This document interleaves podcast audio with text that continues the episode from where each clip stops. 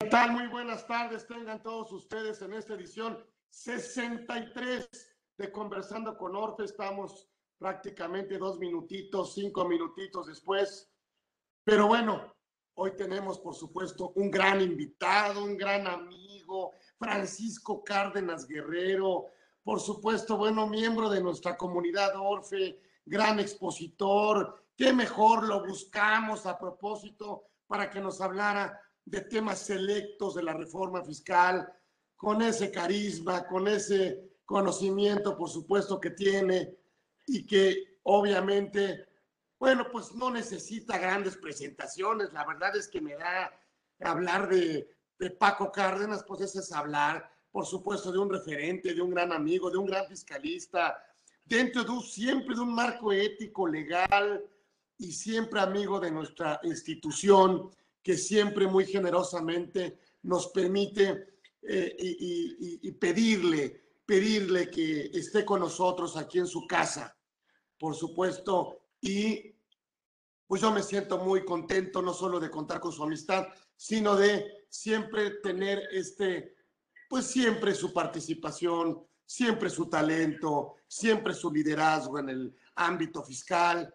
y por supuesto, pues tenerlo para que nos hable para que nos hable de esta, de esta reforma fuerte, mi Paco, fuerte, fuerte, dura, dura, que también tiene beneficios, pero, pero yo creo que sí le da muchas posibilidades a la autoridad me permites decirlo así, pudiera abusar de lo que la ley o el paquete económico fiscal está tratando de permitir en el tema, por supuesto, recaudatorio.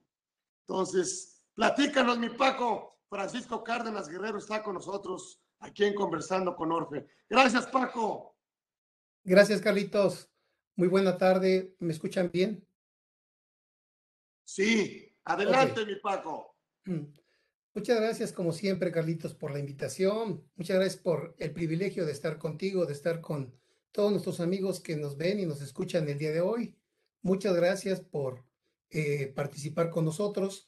Y pues vamos a, comentar algunos aspectos relevantes de esta reforma fiscal, o más bien de la iniciativa de reforma fiscal para 2022, que fue entregada eh, por el Ejecutivo el 8 de septiembre pasado y que, pues como bien lo decías, Carlitos, eh, tiene visos tremendos de un incremento en la recaudación, como lo vamos a ver ahorita, por un lado, vemos que se incorpora un régimen de confianza para los contribuyentes, personas físicas y para personas morales, pero por otro lado vemos que se incrementan las facultades de, comprobación para las autoridades, más candados y más desconfianza por diferimiento en las deducciones, como lo vamos a ver en algunos aspectos.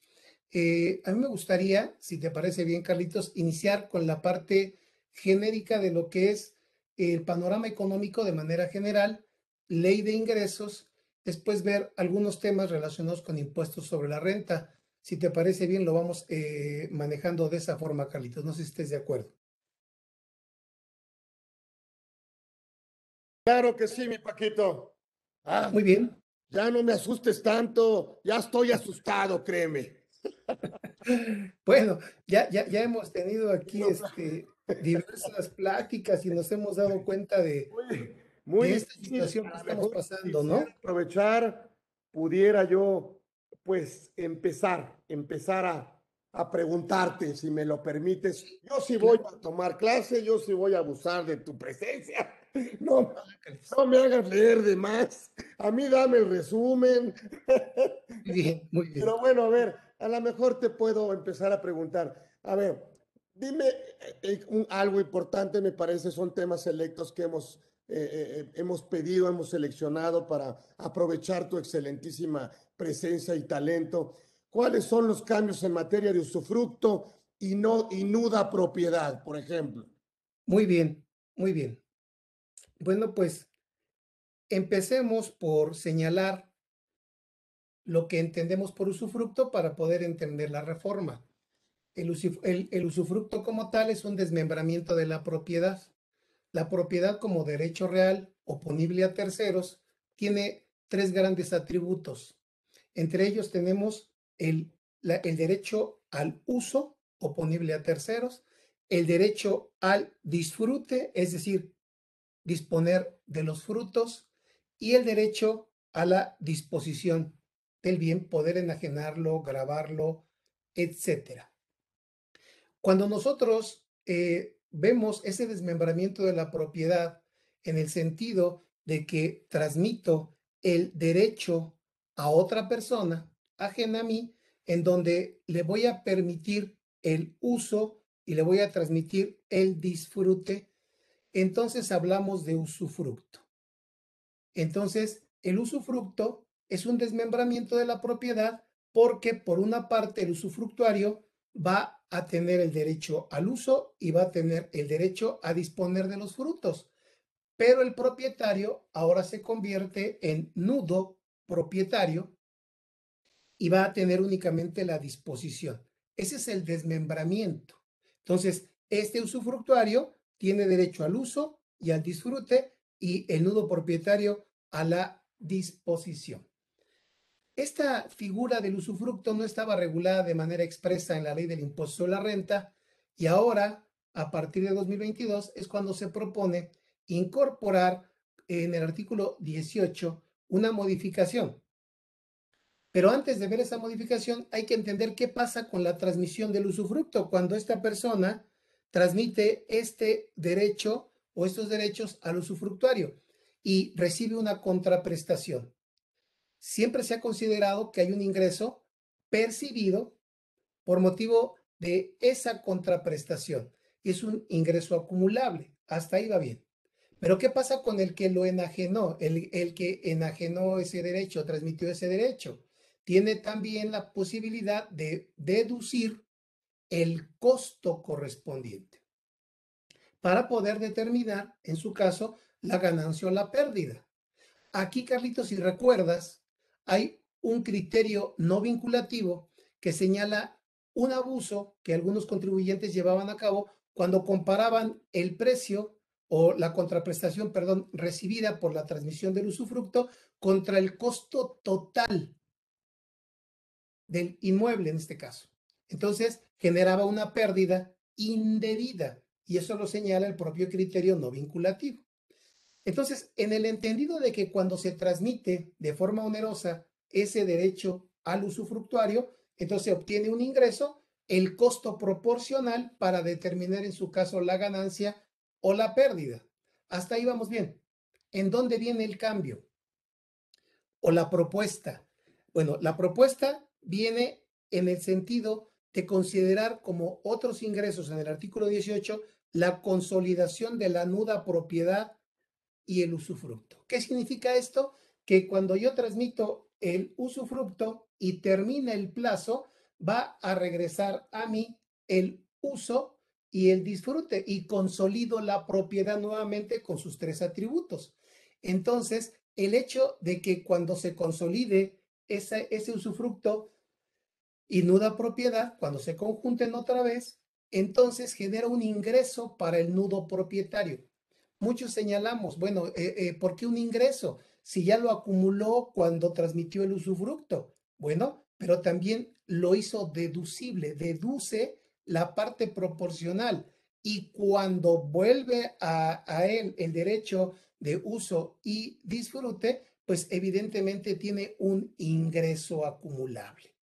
Esta, esta partecita, si lo ven en números, sí les va a coincidir, porque por un lado si yo tenía un valor de 100 pesos de, del total del inmueble y vamos a suponer que de esos 100 pesos, 50 corresponden al uso y al disfrute y lo vendí en, lo transmití, perdón, en 50, pues tengo un ingreso de 50 y un costo de 50, pues no hay ganancia. Y cuando retorna, cuando retorna, voy a tener el ingreso de 50, claro, que es lo que originalmente percibí cuando lo transmití. Y cuando, me, cuando otra vez se consolida la propiedad, vuelvo a tener nuevamente un patrimonio mayor. Cuando lo transmití, mi patrimonio se disminuyó. Cuando regresa, mi patrimonio se vuelve a incrementar. Esa es la razón. Ahora, eh, también aquí señala el momento en que se considera ingreso. El momento es cuando se consolida la nuda propiedad del usufructo con base en el valor del derecho del usufructo y lo acumula el nudo propietario. Nada más dos puntos más. Los notarios que intervienen en ese tipo de operaciones deberán informar a la autoridad sobre dicha situación dentro de los 30 días siguientes a la fecha en que se realice la operación. Y el segundo, que ahora de manera expresa en el artículo 19 se señala la forma de determinar la ganancia en la enajenación del usufructo de la nuda propiedad. Aquí señala que la ganancia se determina, ojo, restando del precio el monto original de la inversión en la proporción del precio que corresponda al atributo transmitido, no el total, sino solo en la proporción que le corresponda, ya sea al usufructo o a la nuda propiedad. Yo veo aquí dos eh, situaciones, Carlitos. Mira, la primera, cuando hablábamos de la transmisión del usufructo, no está regulada esa parte todavía en renta, está, está regulada la consolidación, pero no está regulada la transmisión. ¿En qué momento se acumula el ingreso? Considero que hace falta señalar el momento de acumulación, porque no estamos en presencia de enajenación de bienes, ni de prestación de servicios, ni del otorgamiento del uso goce temporal de bienes. Considero que debiera ser en el momento que se obtiene el ingreso, de acuerdo al artículo 17 de la ley del impuesto a la renta. Y el segundo comentario es que, en mi opinión, al señalar que se compare para determinar la ganancia el precio contra el monto original, ¿qué pasa si ya venía yo deduciendo ese bien? No debería de ser el monto original, sino las, el saldo pendiente por deducir proporcional. Considero que ahí también está un punto importante en este tema, Carlitos. No sé cómo lo veas. Sí, creo que yo, yo, yo esperaría que lo aclararan ahora eh, como un agregado en, la, en el análisis que va a pasar por la Comisión de Hacienda en, el, en la Cámara, me parece. Pero pues también, también no les des tantas ideas, ¿eh? bueno, estamos aquí en confianza nada más, Carlitos, platicando. Porque una cosa es decir sí procede y otra cosa es cuándo procede. Claro, claro, claro. Es, igual de decir, sí te digo, te digo que sí, pero no te digo cuándo. Correcto, correcto, Carlitos. Este, me queda, a mí me queda siempre muy claro cuando me lo explicas, pero, a ver, eh, si ya háblame si quieres, podríamos pasar a, a otra inquietud, a otro tema que tenemos de la reforma. Yo sí quisiera aprovechar el tema de créditos incobrables. Todo un tema, todo un tema, eh, porque hasta hoy tenemos dos momentos para la de créditos incobrables, en el ejercicio en que se consuma la prescripción o en el ejercicio en que se dé la notoria imposibilidad práctica de cobro. Este, eh, esta parte de la notoria imposibilidad práctica de cobro no es algo eh, limitativo, es algo enunciativo porque señala entre otros. Lo que tenemos hasta 2021 es que se considera, entre otros casos, notoria imposibilidad práctica de cobro cuando el crédito sea mayor, la suerte principal del crédito sea mayor a 30 mil UDIs, más o menos 200 mil pesos, con la, solo, con la sola presentación de la demanda de pago ante la autoridad judicial o con tan solo haber iniciado el procedimiento arbitral, lo podemos hacer deducible dos requisitos que establece la ley del impuesto a la renta para poder hacerlo. Que se notifique al deudor con la finalidad de que el deudor lo acumule. Nosotros lo hacemos deducible y el deudor lo acumule. ¿Esto que trae como consecuencia? Que volvamos al mismo punto en el que partimos. El que dedujo, acumula. y el que acumula deduce. Es decir, cuando yo te vendí mercancía, yo acumulé y tú hiciste deducción. Ahora que no me pagas, ¿sí? Yo deduzco y tú acumulas para que las cosas queden en los mismos términos. Se tiene que presentar una declaración el 15 de febrero para señalar el monto de la deducción y la persona que es el deudor para que lo acumule. Así estamos hasta 2021. ¿Cuál es la propuesta para 2022? Modificar este artículo 27 en su fracción 15 para que ahora no se pueda deducir tan solo con la presentación de la demanda, sino que son dos requisitos ahora. Que se obtenga una resolución definitiva. Fíjate nada más, Carlitos. ¿eh? Ya no solamente presenta, ahora espérate un año mínimo, dos, tres o hasta cuatro años en que obtengas la resolución definitiva. Y no solamente eso, sino que debes demostrar también que agotaste todas las gestiones para ejecutar esa resolución definitiva. Oye, sí, tienes razón, cobra, ok, voy y lo embargo, voy y busco bienes, tengo que agotar todas las posibilidades para ejecutar la sentencia. Esto me puede llevar, repito, pero así mínimo, mínimo, desde un año y medio hasta cinco, cuatro, cinco años.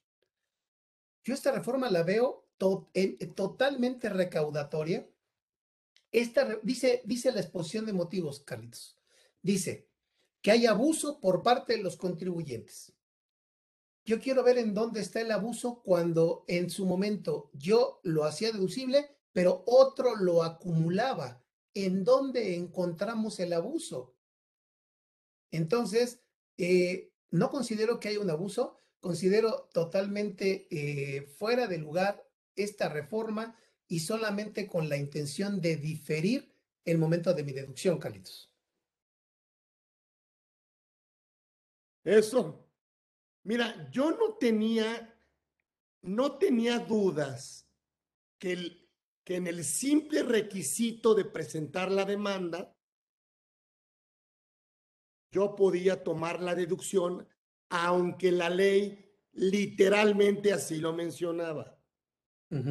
Esto me hace pensar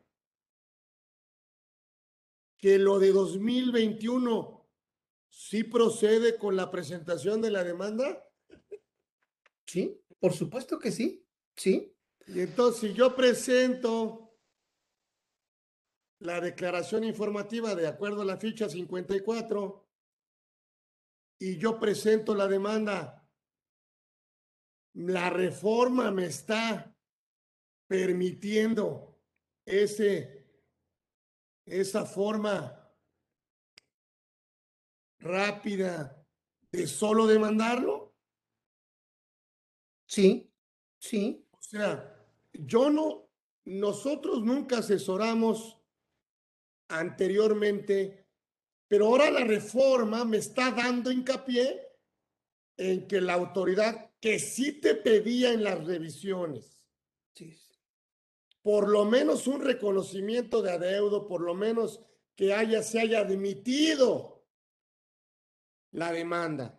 Sí, sí, sí, claro. No solo su presentación.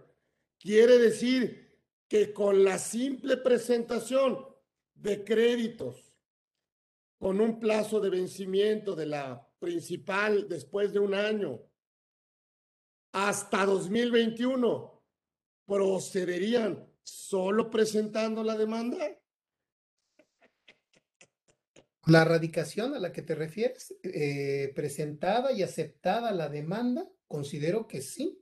Y, de, y de ahí parte precisamente la exposición de motivos, las razones. Pero también hay otra cosa ¿por qué no pudiera proceder si lo que estamos haciendo, lo que estamos haciendo es, como te repito, dejar las cosas como estaban cuando no teníamos, cuando hicimos esa operación?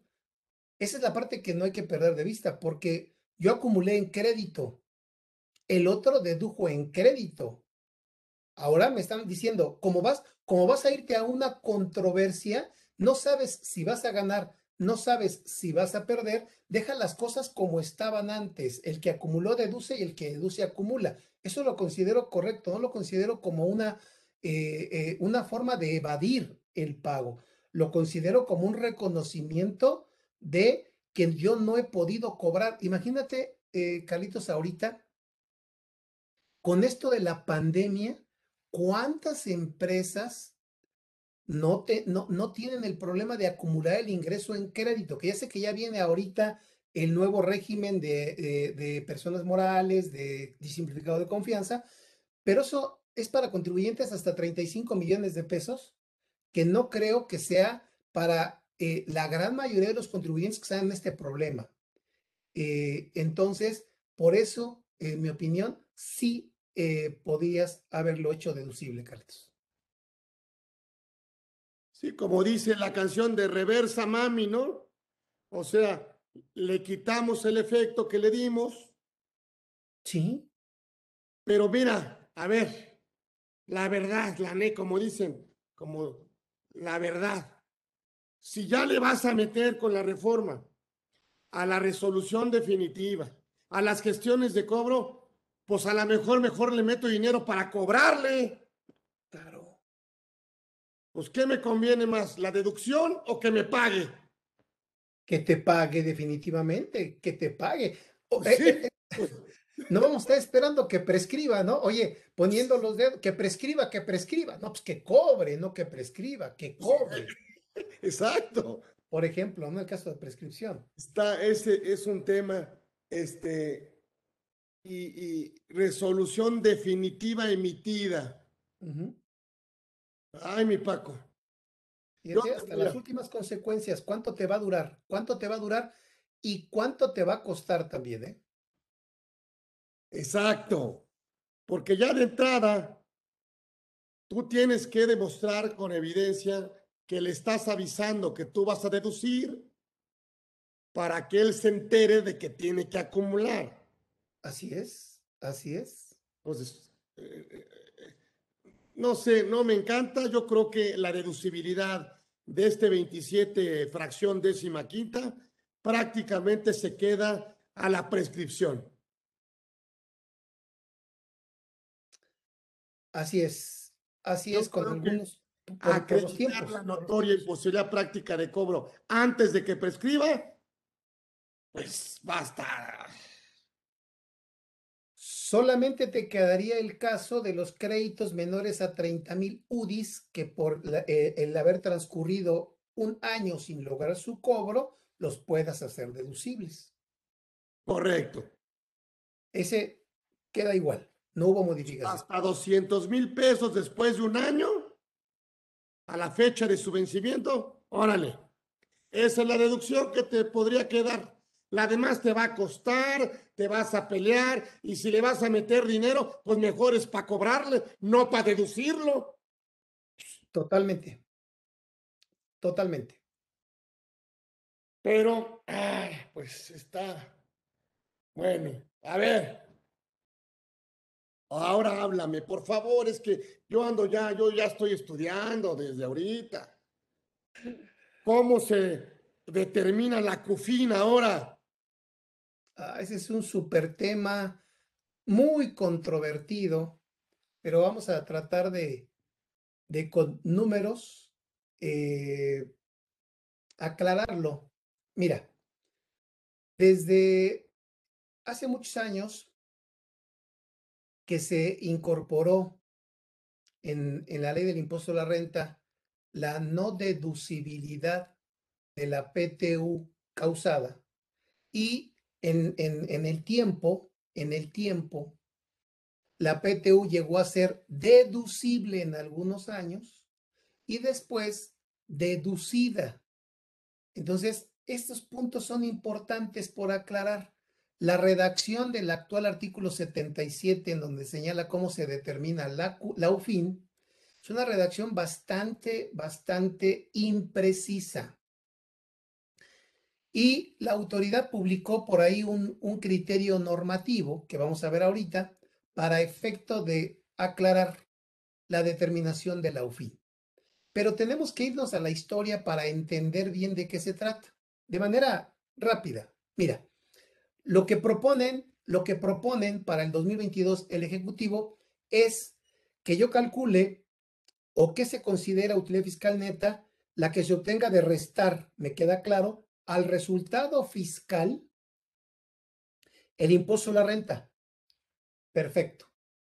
Pero luego señala que reste el importe de los no deducibles del artículo 28, excepto las fracciones 8 y 9, y excepto la PTU. Pero ve, a cuál PTU se refiere.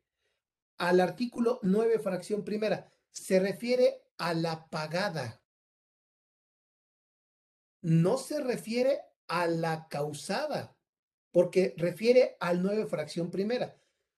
El artículo 28 de la ley del impuesto a la renta, fracción 26, si mal no me equivoco, señala que no es deducible la participación de los trabajadores ni de cualquier otro, eh, otra persona en las utilidades de la sociedad. No es deducible la PTU causada.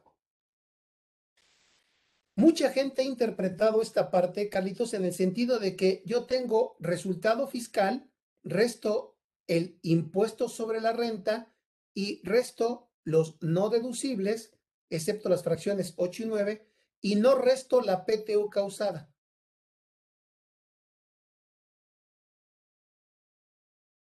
Así se está interpretando para que no se duplique, porque en el ejercicio siguiente, esa PTU que fue causada en el ejercicio anterior va a disminuir el resultado fiscal del ejercicio siguiente y se va a duplicar el efecto. Entonces, eh, esta redacción sigue siendo, en mi opinión, equivocada. Si recordamos, cuando la PTU era deducible, ¿cómo se calculaba la UFIN? Al resultado fiscal se le sumaba la PTU deducible y luego se restaba la PTU causada. Es exactamente lo mismo que tenían que haber hecho aquí.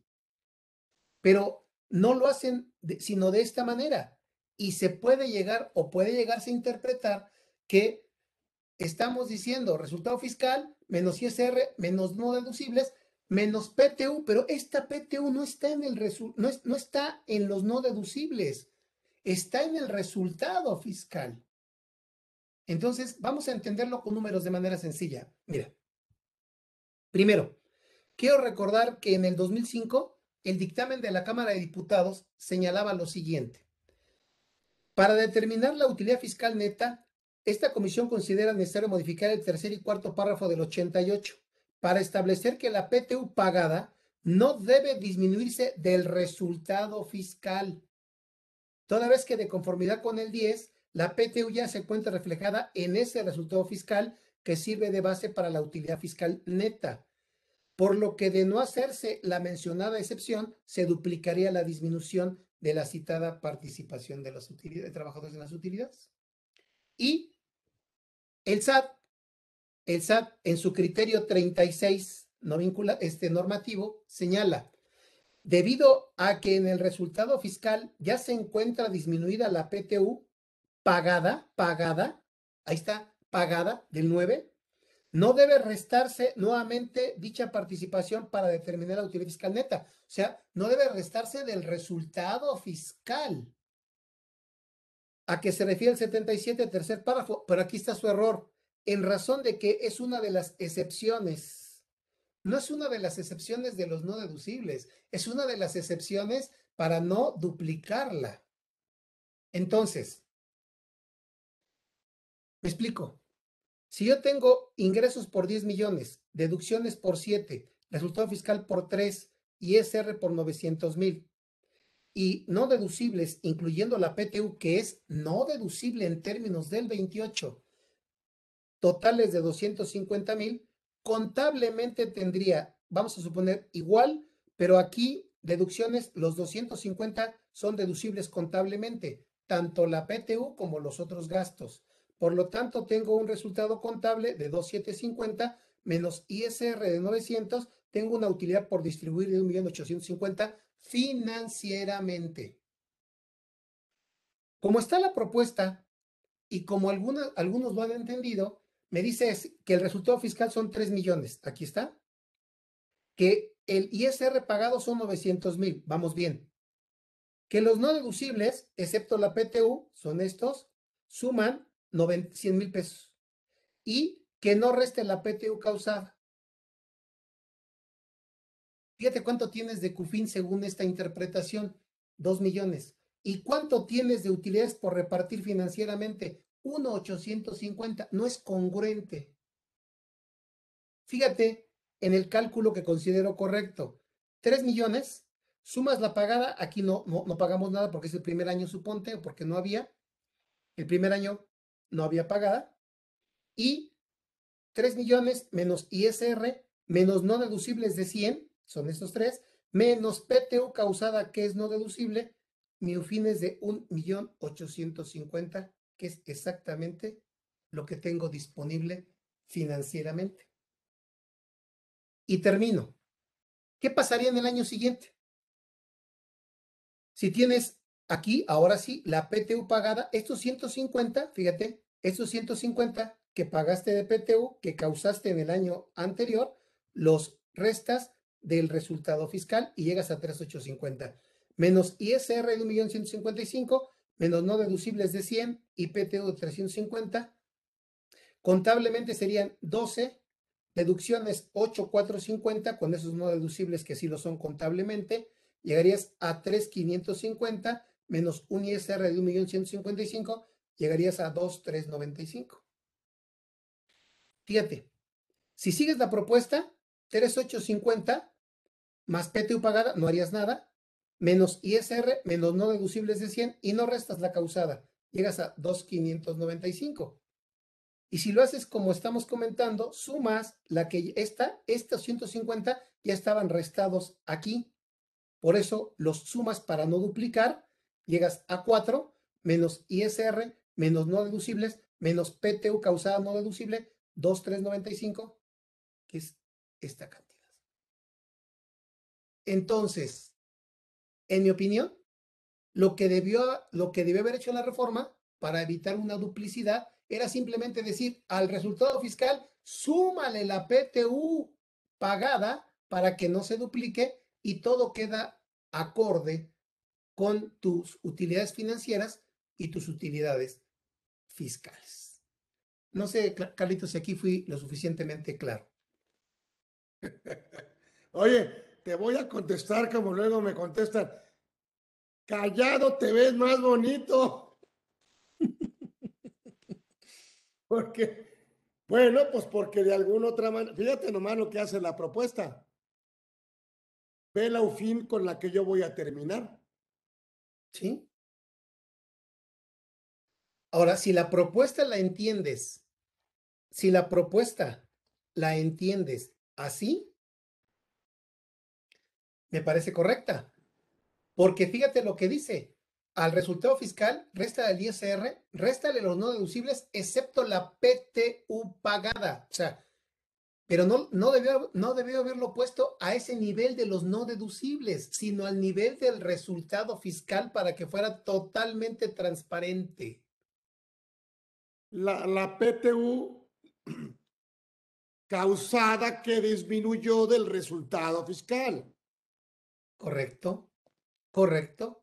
De la, la pagada la disminuyó del resultado fiscal, la causada fue no deducible. Entonces, la PTU pagada que tiene que ver con el 9 y no con el 28. Exactamente, exactamente. Y mira, mucha gente se emociona porque dice, ¿y por qué no te gustaría una UFIN de esta cantidad? Yo te pregunto, si tienes su fin de esta cantidad y tienes un resultado contable de esta cantidad, no, no puedes poder repartir. ¿Para qué? Claro, que si por otras, por otros tipos de conciliación contable fiscal te genera una utilidad financiera contable mayor, pues bueno, pudiera llegar a convenirte, pero te estás llevando, te estás llevando eh, eh, estás difiriendo nada más porque fíjate, fíjate mi diferencia. Si tú sumas la UFIN de aquí, 2 millones de ese año, y la UFIN de aquí, 2,595, son 4 millones 595. Y si sumas la UFIN determinada a 1.850.000, que es lo contable, y 2.395.000, que es lo que tienes contable, son 4.245. Que es lo, lo de alguna manera repartible. O sea, nadie va a dar lo que no tienes para acabar pronto. No puedes dar lo que no tienes. Y fíjate, tu diferencia va a ser 350 nada más, que es esta. O sea, vas a ir, vas a ir difiriendo un año estos, esta PTU. Es lo único que haces. No la pones como no deducible y la restas como pagada. Eso es lo que están haciendo mucha gente. No la resta como no deducible y la resta como pagada. Ya no se duplica, pero no tiene el mismo efecto. Nada más eso es lo que quiero aclarar. Excelente. yo, yo, yo creo, yo espero, lo deseo que corrija, ¿no? Que lo aclaren, que lo pongan claro. Que lo, que lo pongan claro para que no se, no haya este problema, que me encanta el tema, tú lo sabes, pero muy preciso, muy conciso, muy bien explicado, mi Paco. Háblame de la capitalización delgada, ándale. Ah, caray. Bueno, pues e, este, este tema de la capitalización delgada de la, eh, del artículo 28, como no deducible los intereses que excedan a un capital, a un financiamiento, perdón, mayor al triple de tu capital contable por operaciones entre partes relacionadas, con partes relacionadas residentes en el extranjero. Hay que aclarar eso. Esta fracción vigésimo séptima del artículo 28 se refiere a, parte, a, operaciones con partes relacionadas a las cuales les pagas intereses residentes en el extranjero. Es una eh, cláusula antielusión, antiabuso. Y señala que, repito, tu capital contable, el triple de tu capital contable es la cantidad máxima que te genera un interés deducible. Si tienes un crédito mayor, entonces el interés del excedente no es deducible. Ahora, eh, ¿qué tenemos hasta 2021? Tenemos una opción de poder considerar, en lugar del triple del capital contable, el promedio anual de los atributos fiscales de la persona moral, que son la CUCA, la CUFIN y la CUFIN reinvertida. Eh, vamos a ver aquí de manera sencilla cómo teníamos un saldo inicial de la CUCA y un saldo final en el ejercicio para llegar a este promedio. Así de la CUFIN y aquí no tenemos CUFIN RE. Por lo tanto, podríamos considerar como capital contable 330 mil en lugar del capital contable de acuerdo a normas de información financiera. Y eso por tres sería el, eh, el financiamiento máximo que genera un interés deducible. Aquí hay varios cambios. Primer cambio que considero eh, eh, muy importante es que ahora para esta opción agregan disminuir el saldo de las pérdidas pendientes de disminuir de ejercicios anteriores. Esto creo que tiene lógica, porque en tus atributos fiscales de la CUCA y de la CUFIN y la CUFIN RE no están incluidas esas pérdidas y sí forman parte de tu valor fiscal. Por ello es que es eh, correcto el que se disminuyan. Como lo vamos a ver aquí, fíjense, yo tenía 100, 110, promedio 105, aquí tengo un promedio de 225 como estábamos acá, pero tengo pérdidas con un saldo inicial de 150, uno final de 100, un promedio de 125 y ahora lo que debo de considerar como capital contable son 205, no 330. Es correcto. Lo mismo pasa cuando nosotros calculamos el monto original ajustado de las acciones para determinar el costo promedio.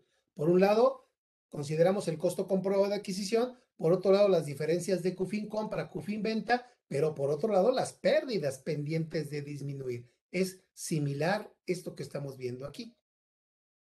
Eso me parece bien. Ahora, lo que creo que está mal y tienen, o bueno, deberían corregir es cuando señalan que no puedo ejercer esta opción cuando el resultado de la operación antes mencionada sea superior al 20% del capital contable.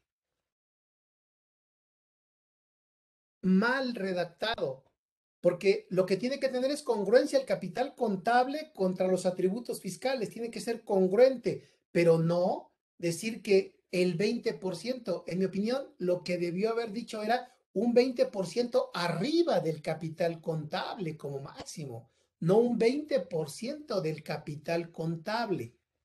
Voy a ver un ejemplo. con este mismo dato, aquí está, los 205, y dice que yo no puedo tomar esos 205 si eh, excede del 20% del capital contable. Si mi capital contable, aquí está la propuesta, fuera de 180 mil, el 20% serían 36 mil y mi opción son 205. No puedo tomar esta opción, tengo que tomar el capital contable. El 20% del capital contable, nunca, prácticamente nunca podrías tomar esta opción si lo tomas así. ¿Cómo es? En mi opinión, lo que debería haber redactado es 180 mil por 1.20, o sea, un 20% más, 216. Ah, ok. Entonces, no puedes tomar más de 216. En lugar de 180, voy a tomar 205 que tengo aquí y esos 205 son los que puedo optar y tiene congruencia con mi capital contable. No sé si habías visto este punto, Carlitos, ¿cómo lo ves?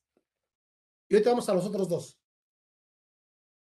Ya te dije que estoy estudiando todavía. No me este... grave, ¿no? Grave, ¿no? sí está muy grave, es que le da una... Es un tema de esta imprecisión. Le da, no sé, quiero, quiero, no quiero convocar una inseguridad jurídica para el contribuyente en este tipo de, de cálculos y de papeles de trabajo y de auditorías. Híjole, porque estás hablando aquí de un elemento, bueno, prácticamente, pues de una deducción. Claro, claro. Pues sí. No es lo mismo el triple de 205 millones al triple, al triple de 180 millones. Es correcto.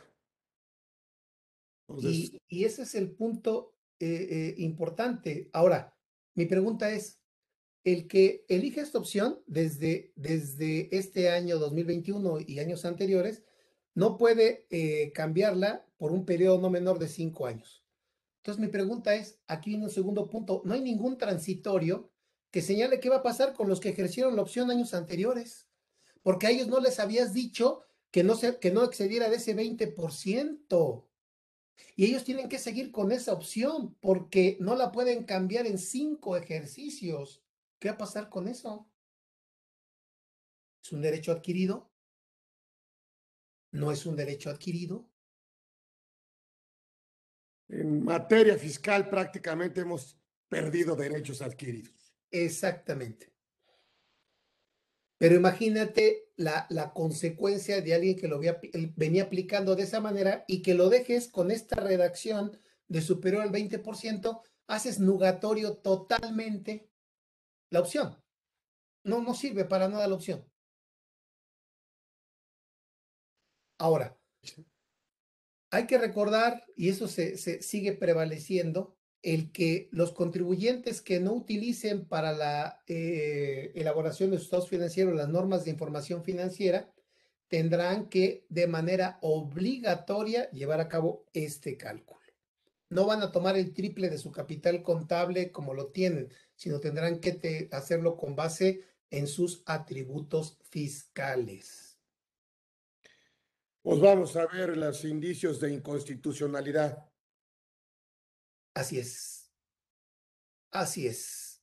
E, esos son unos puntos, pero hay, otro más, ¿eh? que ese sí puede ser motivo de, fíjate, se precisa que recordemos que no se incluyen dentro de las deudas para efecto de eh, determinar el interés no deducible, no se incluyen cuando se trate de intereses eh, por deudas contraídas para construcción de operación o mantenimiento de infraestructura en áreas estratégicas eh, o para la generación de energía eléctrica. Pero se aclara ahora que solamente será aplicable a el titular del documento expedido por autoridad competente.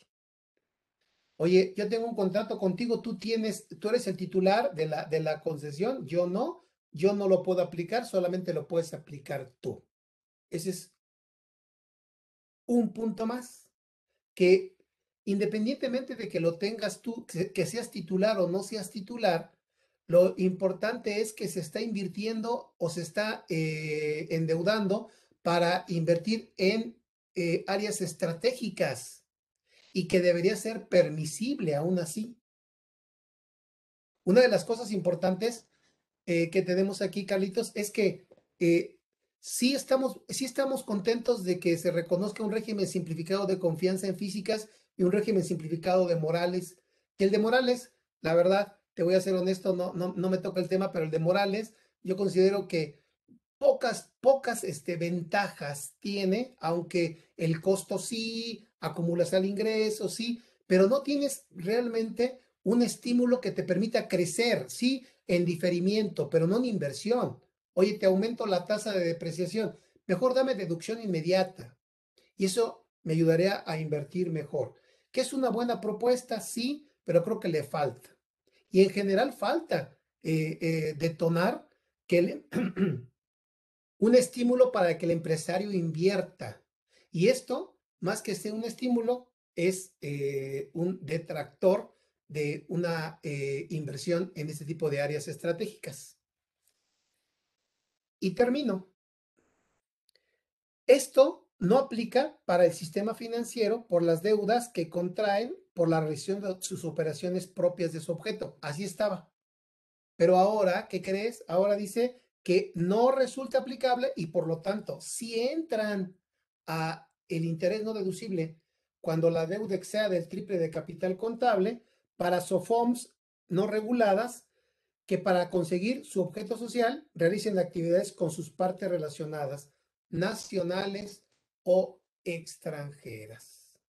Entonces aquí eh, se señala en la exposición de motivos que esto es consecuencia de que algunos grupos multinacionales están creando este tipo de figuras para efecto de eh, no, que no les aplique esta limitante en el grupo y verse beneficiados de la constitución de este tipo de sociedades. Eh, habría que ver también aquí, como tú bien lo indicas, eh, todo lo que corresponde a la parte de constitucionalidad relacionado con este tema, pero esos son los cambios, Carlitos. Ay, siempre es un agasajo escucharte, aprenderte. Si quieres, podríamos terminar eh, muy rápidamente el tema de, bueno, obviamente hay cambios en precios de transferencia, muy rápidamente, a lo mejor pudieras dar alguna, nos pudieras dar algún resumito rápido, mi Paco. Sí, sí, sí, sí. Mira, con, este, con esta lámina lo podemos resumir.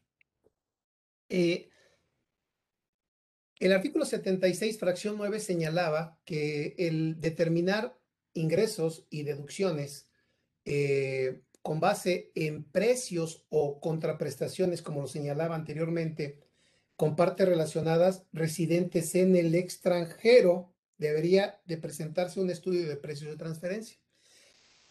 Sin embargo, decíamos, bueno, dice residentes en el extranjero, no dice residentes en México, pero la fracción 12 de ese mismo artículo no distinguía si era aplicable solo para operaciones entre partes relacionadas residentes en México o en el extranjero. Los propios criterios normativos del SAT así lo establecen. Sin embargo, ahora el cambio precisamente es, señalar de manera precisa que aplica sin distinción de si la parte relacionada es residente en México o es residente en el extranjero. Por lo tanto, es bien importante, primero, no perder de vista el concepto de partes relacionadas. Cuando una persona participa de manera directa o indirecta en el capital, en la administración o en el control de otra u otras personas, otras personas. Si son partes relacionadas, habrá que cuidar los precios o, como ahora lo señala ya de manera más precisa la ley, los márgenes de utilidad que manejamos entre partes relacionadas. Va a ser importantísimo, importantísimo contar con el estudio de precios de transferencia en operaciones entre partes relacionadas de grupo, sea nacional o sea extranjero. Ahora, el otro cambio consiste en que teníamos obligación de presentar una declaración anual de, parte, de operaciones con partes relacionadas, pero solo para residentes en el extranjero. Y se presentaba conjuntamente con la declaración anual de la persona moral. Ahora nos da más plazo porque se va a poder presentar hasta el 15 de mayo, pero cuidado, porque ahora no solamente son operaciones con partes relacionadas residentes en el extranjero, sino también con nacionales. En la forma oficial que al efecto apruebe el SAT. Y para terminar, en el artículo 179 se modifica eh, la denominación o el título de el capítulo, que antes se llamaba solamente empresas multinacionales. También el título cambia de nombre. Ahora se va a llamar empresas multinacionales y de operaciones celebradas entre partes relacionadas. Y acota que no solamente aplica para operaciones con residencia en el extranjero, sino también, no solamente para título 2, morales, sino para físicas también, sin importar la residencia. Y se señala que para la determinación de la aplicación de los métodos para determinar precios de transferencia, se obtenían rangos que se podían ajustar mediante la aplicación de métodos estadísticos. Uno de los más utilizados era el método intercuartil, pero se podía utilizar cualquier otro método. Ahora ya no, se establece que debe de ser forzoso la aplicación del método intercuartil para ver eh, si estamos eh, en la media, abajo de la media, arriba de la media. El intercuartil 75, el 25, según sea el caso, o a través de un procedimiento amistoso o el que autorice el SAT mediante reglas de carácter general. Ese sería el cambio en materia de precios de transferencia, Carlos. Pues sí, pues sí. Pues lo que quiere la autoridad, por supuesto, es, todos vamos a tener una fiscalización muy dura. Sí. En todos, prácticamente en todas las operaciones domésticas. Sí, este, no sé si se mantenga la reglita de que arriba de 13 millones no contaras, creo que a lo mejor no va a salir esa, ni 3 millones en servicios, ¿te acuerdas que te decía? sí tiene que haber un valor de, mercado, pero puedes no contar con la documentación. Hasta ahorita se mantiene, pero este, también dudo mucho que la conserven. Eran 13, 13 millones de pesos, ¿no? 13 millones de pesos. En servicios, ¿no? Y 3 millones para los demás casos. Pues entonces eso nos espera. Mucha vigilancia en operaciones de financiamiento, de fondear eh, eh, empresas para evitar el pago de dividendos, sino sustituirlo por el pago de intereses. Así es. La no deducibilidad. Si es que está sobrefondeado.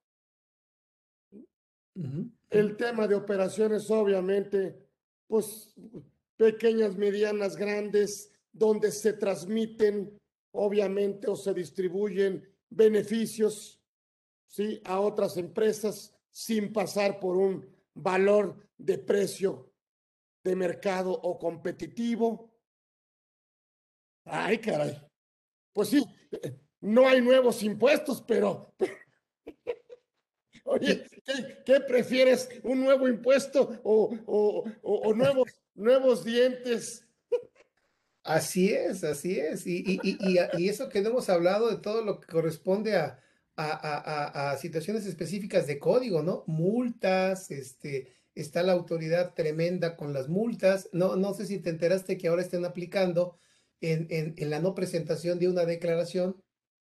Fíjate, una declaración no aplica la multa del inciso A del 82 de, de fracción primera de los 1.400 pesos, sino que aplican la multa del inciso D, me parece, que son 15 mil pesos por cada concepto. Tengo un tenemos un, un requerimiento de un mes de mayo 2021 con tres obligaciones de un cliente, tres obligaciones en el mes de mayo, la multa es de 49 mil pesos. Increíble. Pues sí, la verdad siempre me quedo con mucho respeto, mi Paco, te lo digo sin albur, picado con el tema. Muchas gracias. siempre es un agasajo aprenderte, reconocerte y quererte. Esta es tu casa. Ya organizamos, obviamente vamos a organizar diferentes foros, diferentes cursos para tenerte aquí en tu casa, para que pues nos pongas a pensar y nos pongas, por supuesto, a darnos la información que necesitamos para cumplir con las obligaciones fiscales y esperar, esperar, no, no, no, no vemos mucha discusión, la verdad, y no hay discusión en el Congreso de manera técnica, ¿eh? prácticamente no se da y es probable que estas imprecisiones pasen sin ver, como dicen, pasen sin verse, porque no se entiende, es un tema más político, de política fiscal, que un tema más académico, técnico, ¿sí? Entonces, pues lamentablemente, pues desde acá haremos nuestro papel para decirles, solamente precisen esto. Yo creo que nos parece que esa sería nuestra obligación. Por mi parte, le damos un reconocimiento aquí a Paco. Hugo, tenemos aquí su, su diploma, aquí para que no diga que, que no se dio para efectos de, ya me dijeron que siempre digo lo mismo, pues sí, para efectos de materialidad. Ahí tenemos la lista de asistentes, excelente convocatoria, el reconocimiento, el material, el expositor y que nos digan que el curso no se dio. Pero bueno, hoy no tuvimos eso, hoy tuvimos, estuvimos en conversando con Orfe, con uno de los grandes, Francisco Cárdenas Guerrero, que además de ser nuestro amigo, es un referente en la materia fiscal de nuestro país. Gracias Paco y nos vemos, estamos en todas las redes, nos vemos próximo miércoles 13 horas. También seguiremos platicando con la reforma, con fiscalistas que nos la hacen de lo complicada que ya es, pues por lo menos nos hacen entenderla de una manera mucho más sencilla, mucho más práctica. Y por eso hoy tuvimos a don Francisco Cárdenas Guerrero. Gracias, me despido, abrazo, nos vemos próximo miércoles, ya saben, de una a dos de la tarde, como siempre, aquí en Conversando con Orfe. Gracias. Chao, hasta luego. Gracias Paco, gracias a todos. Abrazo, abrazo a todos. Gracias, gracias.